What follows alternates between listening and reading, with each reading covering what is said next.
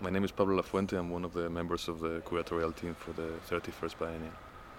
I'm going to say a few words about uh, the project by Asger Jorn called 10,000 Years of Nordic Folk Art. What you have in front of you are uh, a number of images, uh, over 100, which may seem like uh, many images, but actually they are just tiny, tiny fragment of a project that Asger Jorn uh, embarked on together with photographer Gerard Franceschi. Together for five years, they travel around mostly Europe, mostly Northern Europe, and took 20,000 photographs, of which very few have been, have been actually seen in public, trying to um, capture language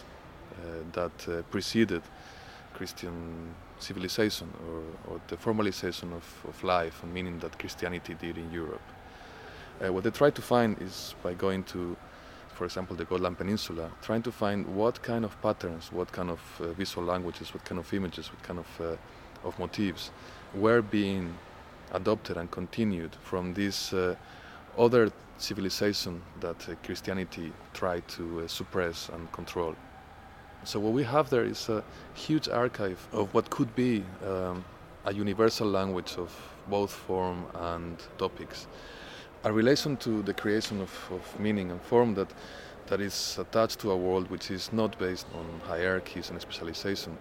but that is on the opposite trying to think of something that may be called collective creativity.